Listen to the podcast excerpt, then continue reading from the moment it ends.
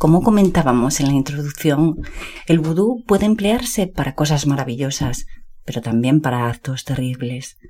La nani de Annie Palmer optó por la segunda opción y en esa vertiente, en la alternativa más oscura y poderosa del vudú, adoctrinó a la inocente chiquilla, que parecía tener un don, una facilidad especial para asimilar todos los conocimientos que su nodriza le enseñaba. Y ahora te voy a contar una historia. Apenas había cumplido dieciocho años cuando la bella Annie conoció al que sería su primer marido, John Palmer, un hombre mucho mayor que ella que residía en Jamaica. John Palmer había heredado una enorme mansión con una gran extensión de plantación azucarera, además de casi dos mil esclavos. En la mente de Annie, la vida matrimonial en aquella lujosa mansión con un hombre tan bien posicionado económicamente era un sueño, un cuento de hadas, que no tardó en descubrir que se alejaba mucho de la realidad.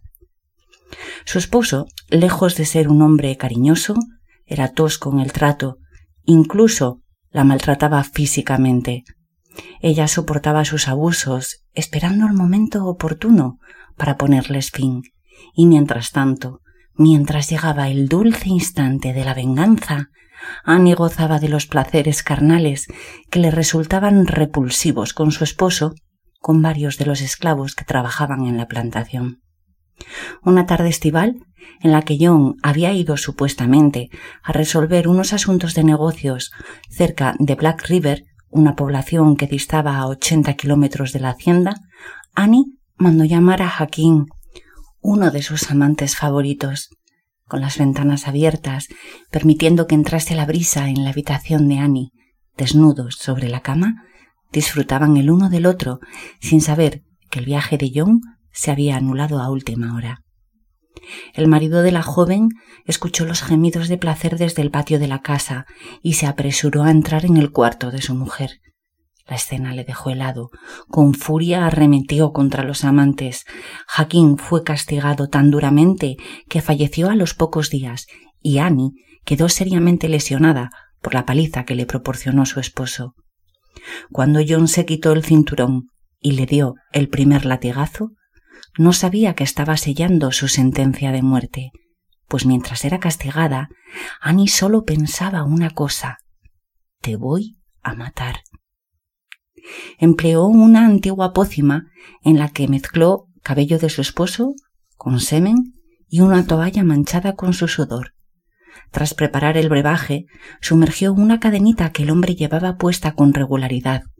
La dejó toda una noche de luna llena y la colocó en la mesita de noche antes de que su esposo despertara. Había conseguido que el hombre cayera bajo su influjo, había perdido su voluntad y estaba a merced de su esposa, quien le ordenó que se bebiera una botella de un fertilizante que empleaban en la plantación. Los dolores de estómago eran insoportables, y la joven esposa llamó con fingida preocupación al doctor.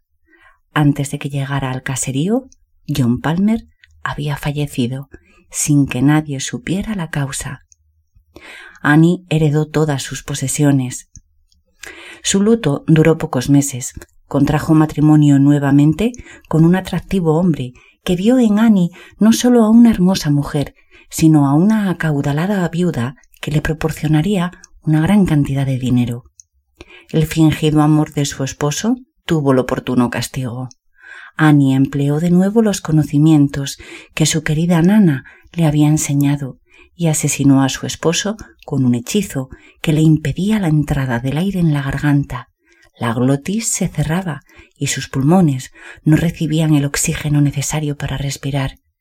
Mientras daba bocanadas como un pececillo fuera del agua, Annie lo contemplaba y le susurraba La avaricia rompe el saco. El efecto que causó en la mujer ver el sufrimiento de su primer marido y la agonía del segundo resultó tan placentero que decidió convertirlo en un juego, en un divertimento.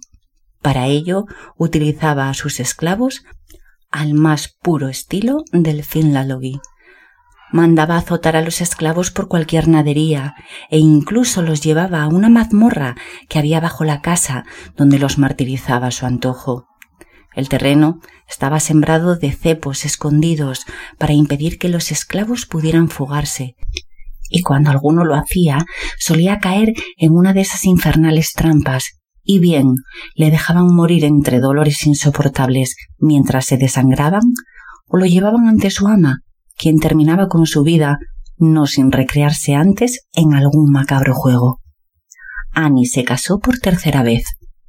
Pese a ello, continuaba manteniendo relaciones con sus esclavos. En ocasiones, como lo haría una araña viuda negra o una mantis religiosa, tras disfrutar del placer carnal, disfrutaba del sanguinario y los asesinaba.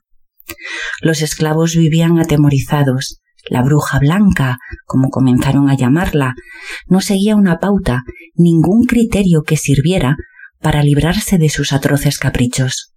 A su tercer marido lo apuñaló mientras dormía. Se había cansado de él, ya no le divertía, no le encontraba atractivo ni le satisfacía en modo alguno. Como hiciera con los dos anteriores, fue enterrado en una zona de la propiedad. En el año 1830 el Parlamento británico abolió la esclavitud. Jamaica era una colonia inglesa, de manera que la normativa llegó a la isla. Los esclavos continuaban atemorizados por su ama, sabían que el poder que tenía iba mucho más allá de lo físico, pensaban que era una auténtica bruja con poder para asesinarles, pero un grupo de esclavos se reunió una noche. Lo hicieron de manera silenciosa, hablaban casi en susurros y poco a poco fueron convenciendo a más y más hombres y mujeres para acabar con su torturadora. Y así fue. Una partida numerosa de varios cientos de esclavos entraron en la mansión. La bruja blanca murió entre golpes, cortes y puñaladas. Su cuerpo fue descuartizado y enterrado en algún lugar de la plantación. Pero la muerte no fue suficiente. El poder que Annie había alcanzado era tal que aun a día de hoy sigue viéndose su figura por la casa. En las paredes aparecen manchas de sangre que por mucho que se pinte o empapele vuelven a aparecer.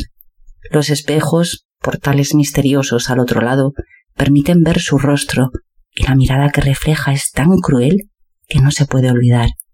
Además, en el sótano de la casa, en la mazmorra, se escuchan los lamentos de los esclavos, sufriendo aún por las maldiciones que les echó la bruja.